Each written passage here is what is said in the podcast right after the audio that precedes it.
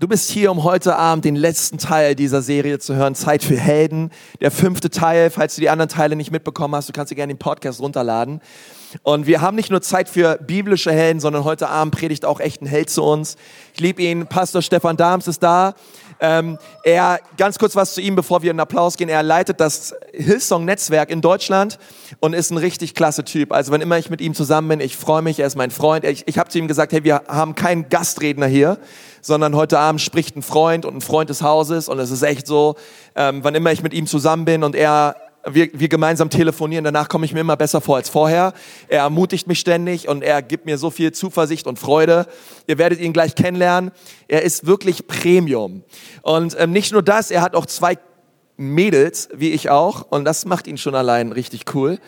Und ähm, äh, Stefan, wir freuen uns mega, dass du da bist. Danke, dass du hier bist. Er hat... Ähm, seit vier Jahren nicht mehr woanders gepredigt, sonntags. Und ähm, heute ist das erste Mal. Und deswegen lass uns immer richtig anfeuern, Halleluja und Amen sagen. Und, ähm, und er ist einfach gekommen aus Düsseldorf direkt und hat seine Family hinter sich gelassen. Aber wir sind auch deine Familie und äh, wir hoffen, dich fühlt sich wohl. Wir haben auf jeden Fall eine Menge Spaß mit dir. Schön, dass du da bist. Gott segne dich. Komm, lass uns mal einen Applaus geben. Er hat noch sein Gepäck mitgebracht. Hey, einen schönen guten Abend. Ich hoffe, euch geht's gut. Äh, ich habe ein bisschen Gepäck mitgebracht. Ich hoffe, das stört euch nicht. Ganz liebe Grüße von meiner Familie. Wie ihr schon gehört habt, äh, ich bin verheiratet und habe zwei wunderbare Töchter. Bin seit 14 Jahren verheiratet. Das glaubt man gar nicht, ne? Für 25 schon 14 Jahre verheiratet. Das geht echt so schnell. Das ist der Wahnsinn. Und ähm, meine Frau ist äh, Grundschullehrerin und sie hat äh, Deutsch studiert. Das Schlimme ist, wenn ich ihr meine Predigten vorher zum Durchlesen gebe bezüglich Grammatik, habe ich hinterher gar keinen Bock mehr zu predigen. Zum Glück lest ihr nicht mein Skript, sondern dürft mir nur zuhören. Und äh, meine älteste Tochter, die ist acht hat gerade Pinterest entdeckt. Es ist faszinierend, was sie basteln kann. Und irgendwie reichen unsere Stauräume nicht mehr aus, um all das aufzubewahren, was sie uns gerade bastelt. Ich freue mich riesig heute hier zu sein und hier predigen zu dürfen. Konstantin ist äh, für mich ein Riesensegen. Äh, ich kann einfach das zurückgeben, was du, was du mir gerade gesagt hast. Ich schätze dich von ganzem Herzen, dich und deine Familie. Und ähm, ich weiß nicht, ob manchmal ist es so, wenn man ihn jeden Sonntag hier erlebt, denkt man so, ja, das ist der, der Konsti halt. Ähm, aber ich glaube, der Ruf, der auf, auf dieser Kirche und auf, auf euch als Ehepaar liegt, der ist größer als das, was ihr bisher seht. Äh, ich glaube, dass du nicht nur ein Pastor für diese Kirche bist, sondern das, was, was man jetzt schon sieht, ist, dass du ein Pastor für andere Pastoren bist. Und ich glaube, dass einfach durch den Dienst, den du hast, so viele Gemeinden ermutigt und gesegnet werden und wachsen werden wie nie zuvor. Deswegen, hey, ich schätze dich von ganzem Herzen. Und ähm, ihr frisch Verheirateten, ich finde euch super sympathisch. Wisst ihr warum? Meine Frau heißt Jessica und ich bin Stefan. äh, vielleicht wundert ihr euch, warum ich mein Gepäck mitgebracht habe. Ähm, ich habe gedacht, es ist Urlaubszeit und bei uns ist es so, wir freuen uns riesig auf unseren Urlaub. Bei uns ist es Familientradition, dass jedes Mal, wenn wir in Sommerurlaub äh, fliegen oder fahren, dass wir einen Kalender an unseren Kühlschrank dran machen und 60 Tage Countdown haben. Also 60 Tage, bevor wir in Urlaub äh, fliegen oder losfahren, haben wir einen Kalender und dann gibt's immer so Kreise und dann wird ein Kreis immer abgetickt und wir freuen uns riesig auf unseren Urlaub. Aber was wir festgestellt haben, ist jedes Mal, wenn wir dann in Urlaub wirklich fahren wollen, haben wir mehr Gepäck als in den Koffer reinpasst oder in den Kofferraum reinpasst. Wir stellen fest, wenn wir in den Urlaub fahren wollen, dass wir länger brauchen mit dem Packen, mit den ganzen Vorbereitungen, dass wenn man irgendwie losgefahren ist, man feststellt, ist das Bügeleisen aus? Können wir noch mal kurz zurückfahren? Ja, hast du die Garage zugemacht? Und irgendwie ist es bei uns jedes Mal so, dass gerade wenn wir losgefahren sind, wir nochmal zurückfahren müssen, um irgendwas zu erledigen. Ja, kennt ihr sowas oder bin ich das nur? Okay, gut, das beruhigt mich ein bisschen. Und regelmäßig reflektieren wir, also ich bin ein sehr reflektierender Mensch und regelmäßig setze ich mich hin mit meiner Frau und sage, okay, was können wir nächstes Mal besser machen, dass wir nicht so gestresst in den Urlaub fahren? Gibt es irgendwas, was wir ändern können? Und nicht nur in Bezug auf Urlaub, sondern auch in Bezug auf unser Leben versuchen wir immer wieder zu reflektieren. Wo stehen wir eigentlich? Wo sind wir? Was hatten wir uns eigentlich vorgenommen, wo wir sein wollen? Und solche Analysen können manchmal sehr sympathisch sein, aber manchmal auch sehr unerfreulich sein. Manchmal stellen wir fest, hey, das, was wir eigentlich tun wollten, haben wir gar nicht getan. Wir sind irgendwie ein bisschen von dem Ziel abgekommen. Und so kann es passieren, dass wir uns irgendwann wiederfinden an einem Punkt, wo wir unzufrieden mit unserem eigenen Leben sind. Wir schauen uns gerade die Glaubenshelden an und hören von so tollen Leuten wie Deborah, Maria, Hosea und all diese tollen Leute und lernen von ihnen. Und dann vergleichen wir uns mit ihnen und alles, was es produziert in unserem Leben, ist es irgendwie Frustration und vielleicht Enttäuschung, wie mein Leben eigentlich gerade aussieht. Ich dachte, wenn ich so alt bin, wie ich gerade bin, dann wäre ich schon weiter. Ich hätte mehr von meinem Leben erwartet. Ich dachte, dass mein Leben ganz anders verläuft. Ich dachte, mein Leben, meine Ehe, meine Arbeit wären anders oder vielleicht besser. Irgendwie bin ich enttäuscht oder vielleicht überrascht, wo ich gerade im Moment stehe. Und das hat nichts mit Alter zu tun. Also ich bin jetzt nicht in der Midlife-Crisis. Ihr braucht nicht anfangen, für mich zu beten. Ist alles in Ordnung. Es braucht nicht das Alter. Du kannst doch einfach am Ende von deiner Schulzeit sein und dachte, okay, wenn ich Abitur habe, dann weiß ich, was ich mit meinem Leben anfange. Oder du hast deinen Master oder Bachelor gemacht und hast gedacht, okay, wenn ich den habe, dann werde ich einen guten Job haben und ich werde gut Geld verdienen. Und, aber du findest dich im Moment irgendwo wieder, vielleicht ohne Job und nicht da, wo du eigentlich sein solltest und du denkst dir, irgendwie habe ich mir das alles anders vorgestellt. Irgendwie hatte ich mehr erwartet. Vielleicht bist du in einem gewissen Alter und du dachtest, okay, wenn ich so alt bin, dann bin ich endlich verheiratet.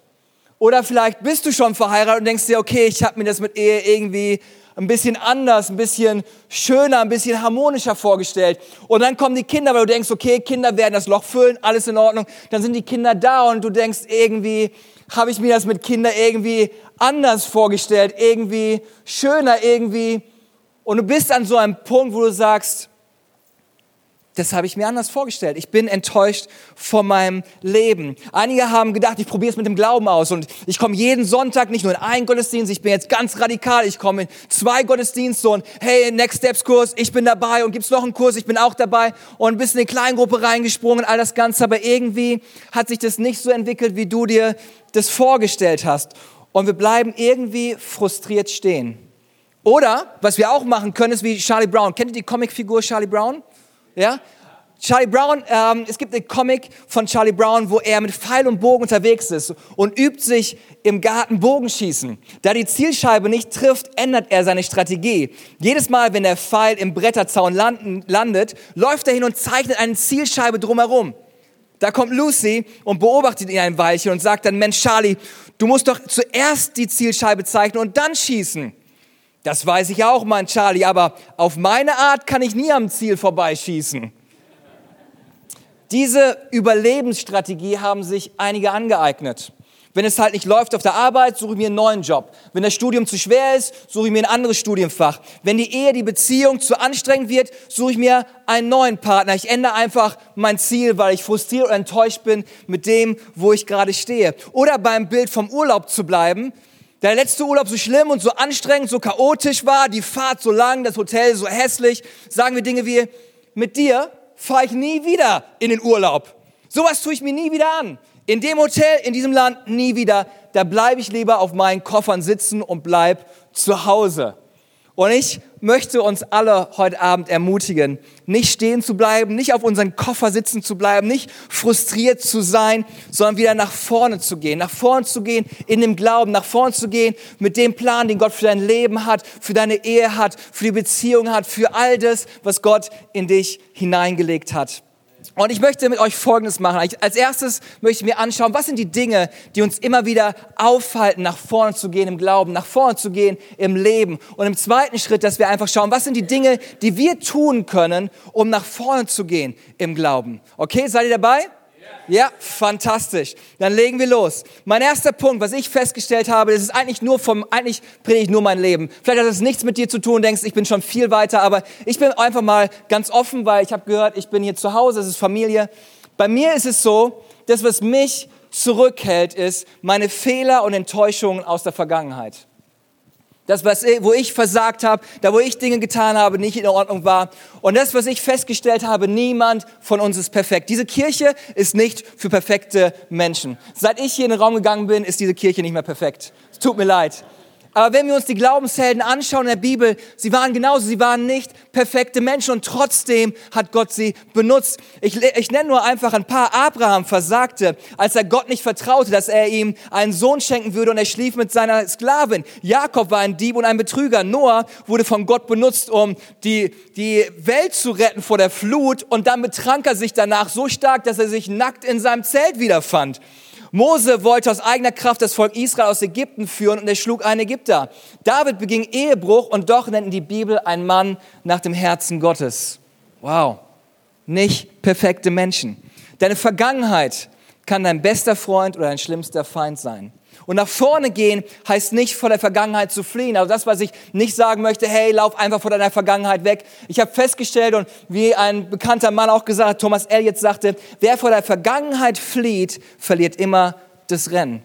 Die Lösung ist nicht, vor der Vergangenheit wegzulaufen. Wenn du in den Urlaub fliegst, nimmst du auch manche Dinge mit. Es gibt manche Dinge, die brauchst du im Urlaub, die solltest du mitnehmen und nicht zu Hause lassen. Einfach ist es gut für dein Umfeld, wenn du Wechselklamotten da hast und nicht immer mit den gleichen Klamotten für 14 Tage rumlaufen musst. Einfach alle Frauen sagen, fantastisch. Bei den Männern ist das egal. Wir können 14 Tage mit den gleichen Klamotten rumlaufen. Das stört uns überhaupt nicht. Und alle Männer sagen, Dankeschön. Also es gibt Dinge, die solltest du mitnehmen und es gibt Dinge, die solltest du nicht mitnehmen. Dinge zum Beispiel, wie, also was ich brauche in meinem Urlaub sind gute Bücher. Ich liebe gute Bücher, ich liebe es im Urlaub gute Bücher zu lesen. Meine Kinder brauchen jede Menge Stofftiere und Puppen und Barbies und keine Ahnung was und sie wollen alles Mögliche mitnehmen. Dann gibt es Dinge, die solltest du nicht mitnehmen. Unter anderem den Stress von der Arbeit, unter anderem vielleicht nicht den Laptop von der Arbeit. Es wäre besser für dich. Was wir unseren Kindern immer sagen, ihr dürft so viel mitnehmen, wie ihr tragen könnt. Wir werden nicht den Hund und das Stofftier und noch sowas machen, sondern ihr nehmt das mit, was ihr tragen könnt. Und die Frage ist, was ist das, was du mitnehmen solltest, was einfach Teil von dir ist, was du brauchst auf der Reise und was ist das, was du einfach da lassen solltest? Unsere Fehler aus der Vergangenheit. Und König David aus der Bibel musste sich auch mit diesem Punkt auseinandersetzen. Seine Fehler und Enttäuschungen waren sogar so groß, dass er Folgendes schrieb. Wir lesen im Psalm 40, Vers 13. Meine Sünden türmen sich vor mir auf, sodass ich den Weg nicht mehr vor mir sehe. Sie sind zahlreicher als die Haare auf meinem Haupt. Darum bin ich mutlos geworden. Ich weiß nicht, wie du dein Leben beschreiben würdest. Ich finde diese Aussage ziemlich krass, dass er sagt, hey, ich habe so viele Dinge in meinem Leben, wo ich falsch gelegen habe, wo ich Dinge getan habe, die nicht in Ordnung waren. Und es hat mich zu dem Punkt gebracht, dass ich den Weg nicht mehr sehe. Und vielleicht geht es dir genauso, dass du irgendwie das Gefühl hast, okay, ich lebe mein Leben, aber irgendwie weiß ich gerade gar nicht, wo das wirklich hingeht.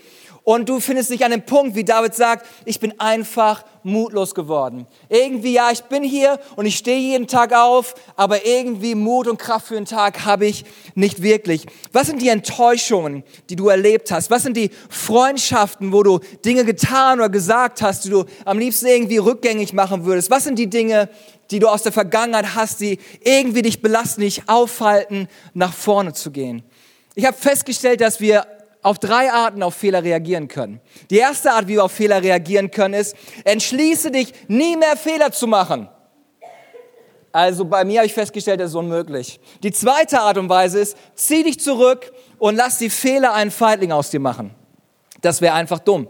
Und die dritte Art, auf Fehler zu reagieren, ist, aus deinen Fehlern lernen. Das wäre dir nützlich. Henry Ford hat Folgendes gesagt in Bezug auf die Fehler. Er sagte, dass Fehler die Möglichkeit sind, wieder intelligent anzufangen. Den Spruch fand ich super. Hey, wenn ich versage, wenn ich Fehler tue, dann werde ich einfach nochmal anfangen und intelligenter anfangen. Das ist mein erster Punkt gewesen. Hey, was ist das, was sich auffällt, ist die Fehler und Enttäuschung aus der Vergangenheit. Das zweite, was sich auffällt, nach vorne zu gehen im Glauben, ist keinen offensichtlichen Fortschritt. Keinen offensichtlichen Fortschritt. Kennt ihr das?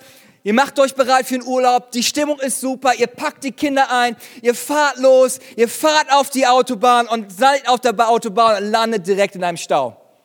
Also ich meine, es gibt Stau und es gibt Stau. Es gibt Stau da bewegt man sich wenigstens ein bisschen und es gibt Stau, wo du denkst, okay, wenn die Leute vor mir schon aus dem Auto aussteigen und anfangen, ein Picknick zu machen, dann ist das ein böser Stau. Okay, es gibt gute Staus und es gibt böse Staus.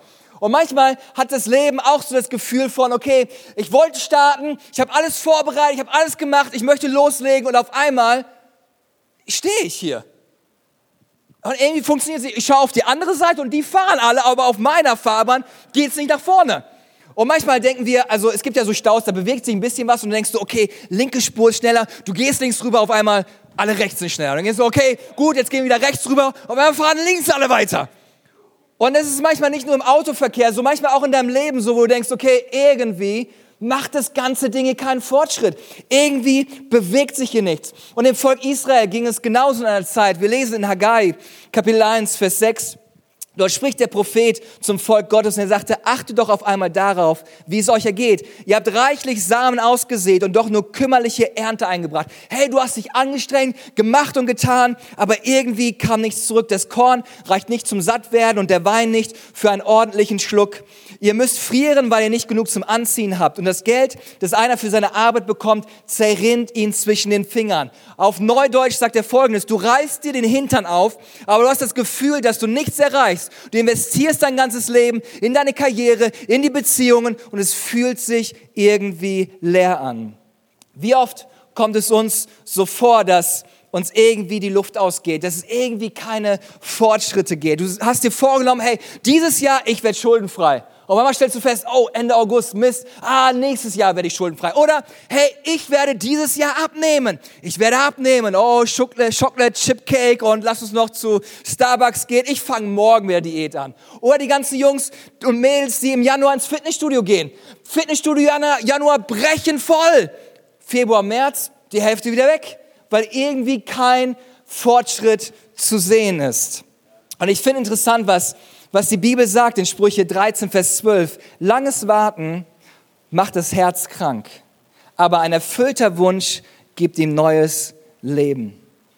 Und das ist das, was ich mir von ganzem Herzen wünsche, ist, dass wir nicht stehen bleiben, nicht an dem Punkt stehen bleiben und sagen, hey, irgendwie, ich sehe keine Fortschritte bei all dem, was in meinem Leben ist, alles, was ich falsch gemacht habe, hey, ich lasse es einfach sein. Nein, nein, ich möchte uns heute Abend ermutigen, dass wir nicht stehen bleiben, dass wir nicht auf unseren Koffern sitzen bleiben und einfach sagen, hey, wir bewegen uns gar nicht mehr weiter, sondern ich möchte uns alle heute Abend ermutigen, dass wir wieder nach vorne gehen, nach vorne gehen im Glauben. Und hier sind drei Punkte, was du tun kannst, um im Glauben neu nach vorne zu gehen. Und das sind Punkte, die nicht einfach so gefühlstechnisch sich ganz nett anhören, ein bisschen Pep-Talk, um euch zu begeistern, sondern ich habe für mein Leben entschieden, dass mein Leben nicht geleitet ist von meinen Gefühlen, weil meine Gefühle können manchmal ganz oben sein, meine Gefühle können manchmal ganz unten sein. Fragt nur meine Frau, die ist meine Seelsorgerin.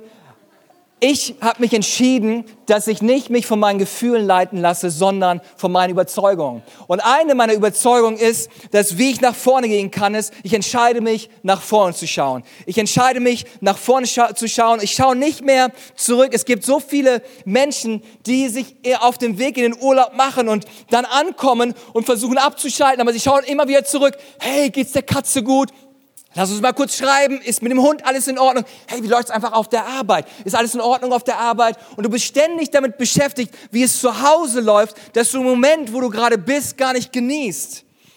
Paulus schreibt im Philipperbrief Kapitel 3, Vers 13, Geschwister, ich bilde mir nicht ein, das Ziel schon erreicht zu haben. Eins aber tue ich. Ich lasse das, was hinter mir liegt, bewusst zurück und konzentriere mich völlig auf das, was vor mir liegt und laufe mit ganzer Kraft dem Ziel entgegen, um den Siegespreis zu bekommen, den Preis, den der Teilhabe an der himmlischen Welt besteht, zu der uns Gott durch Jesus Christus berufen hat. Das ist das, wozu uns Paulus ermutigt. Und ich stelle mir das immer so vor, wenn ich mich entscheide, nach vorne zu schauen. Ich weiß nicht, ob du schon mal am Flughafen warst und dich auf den Weg gemacht hast zu deinem Gate, wo du eincheckst. Und wenn du so zum Gate läufst, das wird nicht funktionieren. Das klappt nicht. Wir müssen anfangen, nach vorne zu schauen, auf das Ziel, was vor uns liegt. Ansonsten wirst du nicht heil da ankommen, wo du ankommen solltest. Schau nach vorne. Verhaltensforscher haben Folgendes festgestellt, dass wir gewöhnlich die Dinge sehen, für die wir vorbereitet wurden. Okay? Und zwar sitzt dieses Ding, was redikulares Aktivierungssystem nennt, habt ihr alle natürlich schon gewusst. Es gibt das Rediku Redi redikuläres Aktivierungssystem. Und dieses Ding in deinem Hirn ist so programmiert, dass wenn ich dir etwas zeige, du es überall siehst. Das ist so, wenn du dich entscheidest, ein Auto zu kaufen, auf einmal siehst du überall dieses Auto. Oder du bist schwanger und auf einmal siehst du überall Schwangere. Oder du bist verliebt und hältst Händchen mit deinem Liebling und auf einmal siehst du überall Verliebte weil du einfach darauf vorbereitet bist. Und das Gleiche ist für unser Leben. Wenn du dich auf Niederlage, Versagen, Enttäuschung vorprogrammierst, was ist das, was du sehen wirst? Enttäuschung, Frustration, Verletzung. Aber wenn wir uns entscheiden, hey, was sind die guten Dinge, die Gott gesprochen hat? Was ist das, was Gott in meinem Leben geplant hat? Er hat vorbereitete Werke und es liegt an uns, diese Werke zu erkennen. Und diese Werke werden wir nicht erkennen, wenn wir zurückschauen. Diese Werke werden wir erkennen, wenn wir nach vorne schauen. Deswegen habe ich mich entschieden, nach vorne zu schauen und nicht mehr zurückzuschauen. Und hört euch an, was Hebräer sagt. In Hebräer 12, Vers 2 heißt es, weil Jesus wusste, welche Freude auf ihn wartete, nahm er den Tod am Kreuz auf sich. Und auch die Schande, die damit verbunden war, konnte ihn nicht abschrecken. Deshalb sitzt er jetzt im Himmel an Gottes Seite auf dem Thron. Und das ist das, wozu ich dich ermutigen möchte. Hey, vielleicht ist es gerade eine schwierige Zeit, wo du drin bist. Vielleicht sind Herausforderungen da. Vielleicht ist es echt tough. Und das Beste, was du machen kannst, ist, jeden Morgen aufzustehen und nicht im Bett liegen zu bleiben und das Leben anzugehen, was Gott für dich vorbereitet hat. Hey, aber entscheide dich und weiß, dass hinter dieser Zeit, hinter diesem Vorhang ist die Verheißung, die Gott in dein Leben hineingelegt hat. Und du wirst da ankommen, wenn du nicht aufgibst und weitergehst, Schritt für Schritt nach vorne. Amen.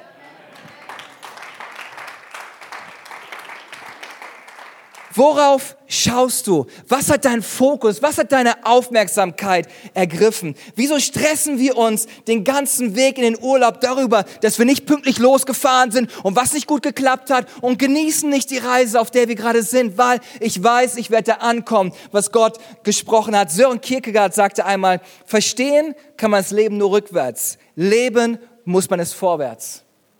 Verstehen kann man das Leben nur rückwärts. Verstehen erleben, muss man es vorwärts. Mein zweiter Punkt ist, und vielleicht kann die Band schon nach vorne kommen, mein zweiter Punkt ist, lass die Vergangenheit los. Lass die Vergangenheit los. Einer der Glaubenshelden, den wir im Alten Testament finden, ist Mose. Mose, der großartige Leiter, der das Volk Israel aus der Gefangenschaft geführt hat. Und wir lesen von ihm im fünften Buch Mose, Kapitel 34. Nie mehr gab es in Israel einen Propheten wie Mose, mit dem der Herr Auge in Auge gesprochen hat. Kein anderer Prophet hat solche staunerregende Wunder vollbracht wie die, mit denen er im Auftrag des Herrn in Ägypten gegen den Pharao, seine Minister und sein ganzes Volk aufgetreten ist.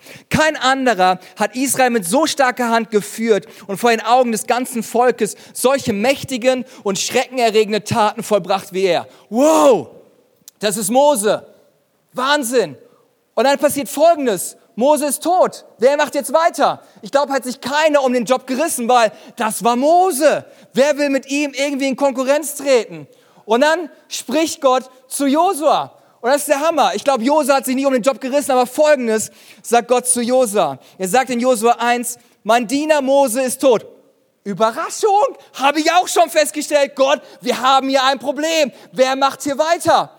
Wir wollen nach vorne schauen in das verheißene Land, aber wer, wer gibt hier weiter Gas? Und dann sagt Gott Folgendes, nun mach dich auf und zieh mit dem ganzen Volk über den Jordan in das Land, das ich, euch geben will. Führe das ganze Volk Israel über den Jordan. Jeden Fleck Erde, den ihr betreten werdet, gebe ich euch, wie ich es Mose versprochen habe. Sei mutig und entschlossen. Du wirst diesem Volk das Land dass ich ihren Vorfahren mit einem Eid zugesagt habe, als bleibenden Besitz zuteilen.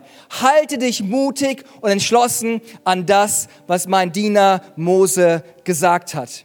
Das erste, was Gott Josua sagt, ist, Mose ist tot. Das, was er ihm sagt, akzeptiere die Realität. Mose ist tot. Ja, er war ein großartiger Leiter. Ja, es sind großartige Dinge passiert, aber es ist vorbei. Eine neue Zeit fängt an. Und das ist, glaube ich, das, was einige heute Abend hören müssen. Hey, lass deine Vergangenheit los. Ja, es sind wunderbare Dinge passiert. Ja, vielleicht waren es auch schwierige Zeiten, aber lass deine Vergangenheit los. Und wir sehen das immer wieder in der Bibel, dass wir ermutigt werden, unsere Vergangenheit loszulassen. Wir sehen es in der Geschichte von Jakob. Eine Geschichte, die mich sehr berührt und mich sehr bewegt hat. Wir lesen Folgendes von Jakob, der sich an einem sehr schwierigen Punkt befand. Im 1. Mose, Kapitel 35, Vers 18. Dort heißt es, aber Rahel spürte, dass sie sterben musste. Darum nannte sie den jungen Benonin, was Schmerzenskind heißt. Jakob jedoch gab ihm den Namen Benjamin, Glückskind. Rahel starb und Jakob begrub sie an der Straße nach Ephrata, das jetzt Bethlehem heißt. Er errichtete einen Gedenkstein auf ihrem Grab, der heute noch als Rahels Grabmal bekannt ist. Von dort zog Jakob mit seiner Familie weiter. Ich weiß nicht, ob du dich da hineinversetzen kannst. Ich weiß nicht, ob du jemanden hast, den du sehr liebst. Ich weiß nicht, ob du verheiratet bist und da ist jemand an deiner Seite. Und dann lebst du sowas, dass ihr euch so gefreut habt auf ein Kind und dieses Wunschkind, auf das ihr es so gefreut hat, ist der Grund dafür, dass deine Frau stirbt. Ich weiß, was es in meinem Leben getan hätte. Ich glaube, ich hätte nicht so reagiert. Weil das Interessante ist, die letzten Worte, die seine geliebte Frau sagt, ist, dass dieses Kind Schmerzenskind heißen soll. Aber das, was Jakob tut, er sagt, nein, ich möchte es nicht tun. Ich möchte mich nicht immer wieder daran erinnern, weil jedes Mal, wenn er in seinem Haus unterwegs war, in seinem Zelt unterwegs war und seinen Jungen gerufen hätte, hätte er gesagt, Schmerzenskind. Er hätte sich immer wieder an diesen Punkt erinnern müssen, dass seine Frau gestorben ist. Aber das, was er sagt, nein, nein, es ist nicht ein Schmerzenskind, es ist mein Glückskind. Gott hat einen Plan für sein Leben. Es ist der Anfang von etwas Neues. Ich lasse die Vergangenheit los. Ich begrabe meine Frau. Tut es weh? Ja, es tut weh in meinem Herzen. Hat der Verlust wehgetan? Absolut hat er wehgetan. Aber wir wir müssen uns, äh, wir müssen uns entscheiden, die Vergangenheit loszulassen. Wir müssen uns entscheiden, vielleicht an den Punkt zu kommen, unsere Vergangenheit einen neuen Namen zu lassen. Was sind die Dinge, die du in deinem Leben erlebt hast? Was sind die Dinge, wo du gedacht hast, hey, die haben mir so wehgetan, die haben mich so verletzt. Aber nimm diese Dinge und nenn es um. Nenn es nicht, dass es irgendwas, was war, was ein Stolperstein war. Hey, weil das passiert ist, kann Gott mich nicht mehr gebrauchen. Weil ich geschieden bin, werde ich nie wieder einen finden. Weil ich immer noch arbeitslos bin, ich werde nie wieder da weiterkommen. Nein, nenn es um. Das ist deine Vorbereitungszeit auf das, was Gott für dein Leben geplant hat. Er hat gute Pläne für dein Leben. Das, was du machen musst, ist, nenn es um. Es ist nicht Schmerzenskind, es ist Glückskind. Es ist nicht Stolperstein, es ist meine Wachstumsstufe nach vorne, um weiterzugehen mit Gott. Das, was mich ermutigt ist, was wir auch beim anderen Glaubenshelden sehen von Josef, als seine Brüder wieder zu ihm kommen, nachdem er in Gefangenschaft war und auf einmal ist er einer der mächtigsten Leute in Ägypten. Und was er seinen Brüdern sagt, ist mein Bekenntnis für mein Leben. Ihr wolltet mir Böses, aber Gott hat Gutes daraus entstehen lassen. Egal, was Menschen um mich herum sagen, egal, was die Leute meinen, ich weiß, dass Gott einen Plan hat und er wird das Gute, was er für mich vorbereitet hat, es wird zustande kommen. Lass los, lass die Vergangenheit los, schau nach vorne. Denn du kannst nach vorne gehen. Hey, Schritt eins, Stefan, ich hab's getan. Ich schau nach vorne. Aber du hast immer noch dein Gepäck, mit dem du rumläufst. Und irgendwie stört es dich. Du stoßt dagegen, du stößt andere damit. Habt ihr schon mal festgestellt, wie viele Leute im Flughafen angerempelt werden mit irgendwelchen Gepäckstücken, weil du versuchst, deinen Platz einzunehmen? Und so sind einige Menschen in ihrem Leben. Sie laufen rum mit ihren Verletzungen, Enttäuschungen, stoßen Leute an, verletzen andere Leute, verletzte Menschen, verletzen Menschen. Und es wird Zeit, dass wir unsere Vergangenheit loslassen, es einen neuen Namen geben und nach vorne gehen mit Gott. Und mein letzter Punkt ist, sei mutig und tu, was Gott gesagt hat. Sei mutig und tu, was Gott gesagt hat. Ich habe gehört, hier in Bayern gibt es ein Sprichwort, da machen wir erstmal gar nichts und dann schauen wir einmal und dann werden wir schon sehen. Aber das ist nicht, was die Bibel sagt. Wenn wir die Bibel lesen und wenn wir sehen, was er dem Volk Israel immer wieder sagt, dann sehen wir Folgendes, Haggai 2, Vers 4. Doch fasse Mut, Zerubabel, spricht er, fasse Mut, Jeshua, Sohn Josadaks, hoher Priester, fasse Mut, Volk, das in Nürnberg lebt, spricht der Herr, und arbeite, denn ich bin mit euch, spricht der Herr, der Allmächtige. Also er wäre kein guter Seelsorger gewesen. Da kommt jemand mit schwierigen Situationen und er sagt, fasse Mut, und nicht ruh dich aus, trink erstmal ein Käffchen und arbeite. Also, ich hätte das nicht gedacht. Das, was kommt, fang an zu arbeiten, aber das ist genau das, was wir tun sollten. Was tun wir, wenn wir frustriert sind? Gott sagt seinem Volk zwei Dinge. Erstens, fasse Mut und zweitens, arbeite. Bist du entmutigt gerade und du fragst dich, was soll ich tun? Gott sagt dir heute Abend, fasse Mut und arbeite. Und die großartige Neuigkeit ist, dass wenn du sagst, hey, Stefan hört sich gut an, aber ich habe gar keine Kraft dazu. Hey, ich bin so fertig, ich habe gar keine Kraft, weiterzugehen. Die Bibel sagt, wenn wir schwach sind, ist sehr stark. Die Bibel sagt, dass Gott viel mehr tun kann, als wir nur erdenken und erbitten können. Durch die Kraft, die in uns wirkt. Ich bin so oft in meinem Leben an Punkte gekommen, wo ich sagen musste, Gott, ich kann nicht mehr.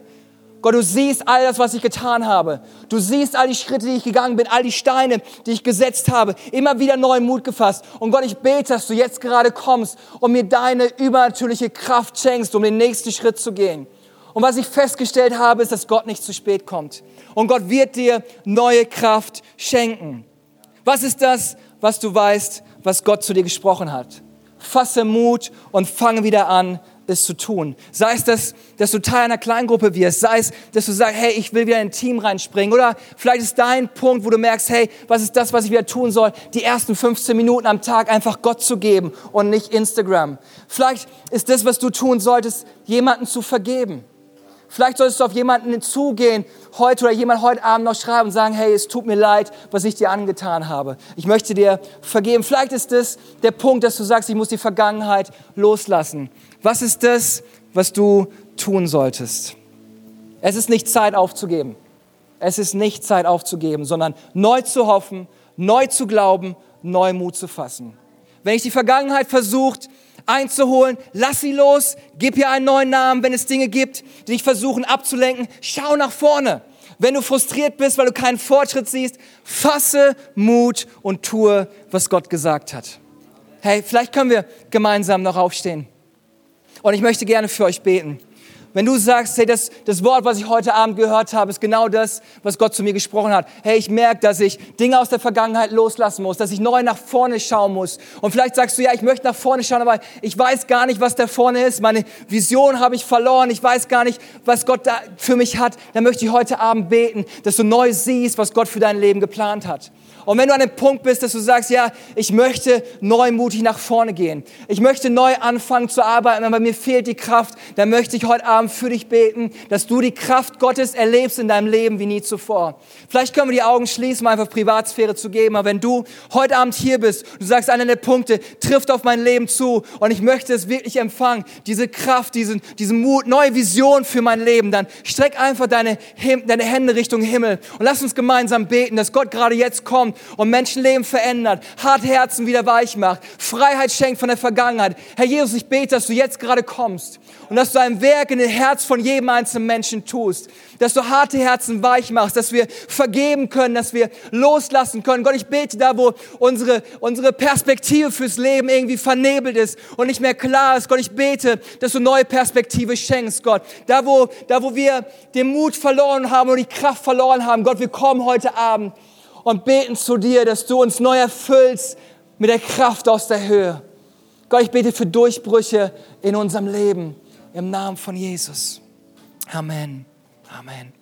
Bevor wir den Gottesdienst beenden, möchte ich noch eine Frage stellen. Vielleicht bist du heute Abend hier und ein Freund hat dich mitgebracht oder kommst halt ab und zu hier hin, weil das echt ganz nett ist. Sind alle ganz freundlich hier und es gibt kostenlosen Kaffee, also bin ich halt hier. Aber du merkst, dass du anfangen solltest, diesen Weg mit Jesus zu gehen, dass du diese Kraft erlebst, die er schenken möchte, möchte ich dir heute Abend die Gelegenheit geben, das beste Geschenk anzunehmen, was es geben kann. Die Freiheit, den Frieden, den nur Gott schenken kann. Ich bin im christlichen Elternhaus aufgewachsen, habe all das mitbekommen, was man so mitbekommen sollte, bin in die Kinderstunde gegangen, das volle Programm. Aber ich hatte nie eine persönliche Beziehung mit Jesus. Bis ich mit 17 Jahren irgendwann auf einem Jugendcamp war, irgendwo in Ostdeutschland. Da gab es irgendwie nur Kühe in dem Dorf und ein Zelt, wo dieses Camp war. Und ich dachte, okay, jetzt bin ich hier, meine Eltern haben mich hier hingeschickt. Das Beste, was ich machen kann, ist ein paar nette Mädels kennenzulernen. Und ich saß ganz hinten in diesem Gottesdienst, in der letzten Reihe, neben einem hübschen Mädel. Und auf einmal, ich kann es nicht beschreiben, da war niemand da, der irgendwas zu mir gesagt hat. Auf einmal habe ich die Liebe Gottes gespürt.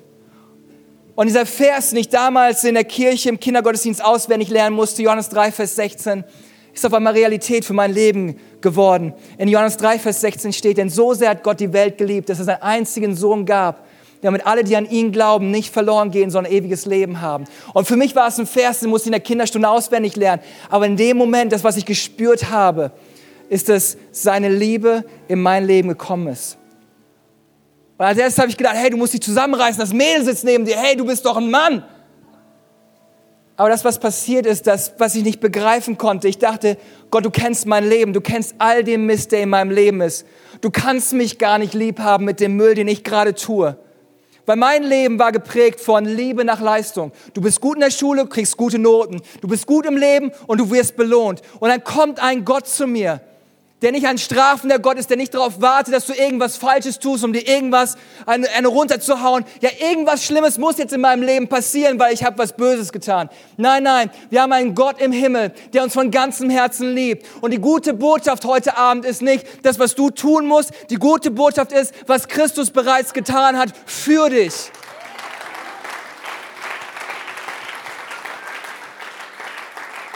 Und wozu ich dich heute Abend einladen möchte, ist nichts Komisches. Das, was mein Herz ist und mein Wunsch von ganzem Herzen ist, dass du diese Liebe spürst und diese Freiheit spürt, spürst, die, die nur Gott schenken kann. Dass du nicht mehr getrieben durchs Leben läufst, sondern dass du einen Punkt kommst, dass du weißt, du bist geliebt von Gott, egal was in deinem Leben ist. Und wir werden es wie folgt machen. Wir werden noch mal kurz einen Augenblick die Augen schließen, weil es soll ein Moment sein für dich und Gott, wo du heute Abend die Möglichkeit hast, den lebendigen Gott zu erleben, eine persönliche Beziehung mit deinem Schöpfer zu bekommen. Und wir werden es wie folgt machen. Ich werde bis drei zählen und ich möchte dich ermutigen, dass du heute Abend diese Entscheidung triffst und sagst, ja, Gott, ich möchte dich in deinem Leben, ich möchte deinen Frieden, deine Liebe und deine Freiheit spüren. Hey, wenn all das, was ich gesagt habe, falsch ist, was kann passieren? Nichts. Dein Leben wird einfach weitergehen. Aber wenn das, was ich heute gesagt habe, wirklich Wahrheit ist, dann wird dein Leben ein für alle Mal verändert werden. Deswegen nutzt die Gelegenheit, mein Freund. Egal wo du bist, ob du hier vorne sitzt oder ganz hinten, Gott weiß, wo du bist. Gott kennt dein Leben. Du brauchst nichts vor ihm verstecken. Seine Botschaft heute Abend ist, er liebt dich von ganzem Herzen. Seine Arme sind weit offen. Da, wo du bist. Eins, zwei, drei. Streck deine Hand äh, zum Himmel und mach einfach dieses Bekenntnis. Ja, Gott, ich möchte dich in meinem Leben haben. Dankeschön. Irgendjemand noch hier sagt, ja, ich möchte diese Freiheit, Dankeschön, diese Liebe erfahren. Fantastisch, Dankeschön, Dankeschön. Können wir den Leuten einen riesengroßen Applaus geben? Können wir ihnen einen großen Applaus geben?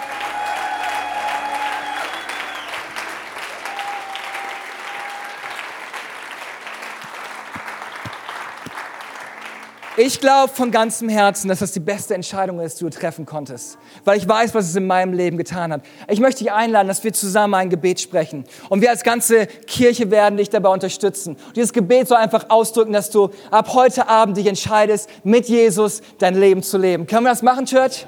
Fantastisch. Lieber Herr Jesus, ich danke dir, dass du am Kreuz gestorben bist und wieder auferstanden bist. Ich danke dir, dass du lebst, dass du mich liebst und dass du mir vergibst. Ab heute Abend folge ich dir nach für den Rest meines Lebens. Im Namen von Jesus. Amen, Amen, Amen.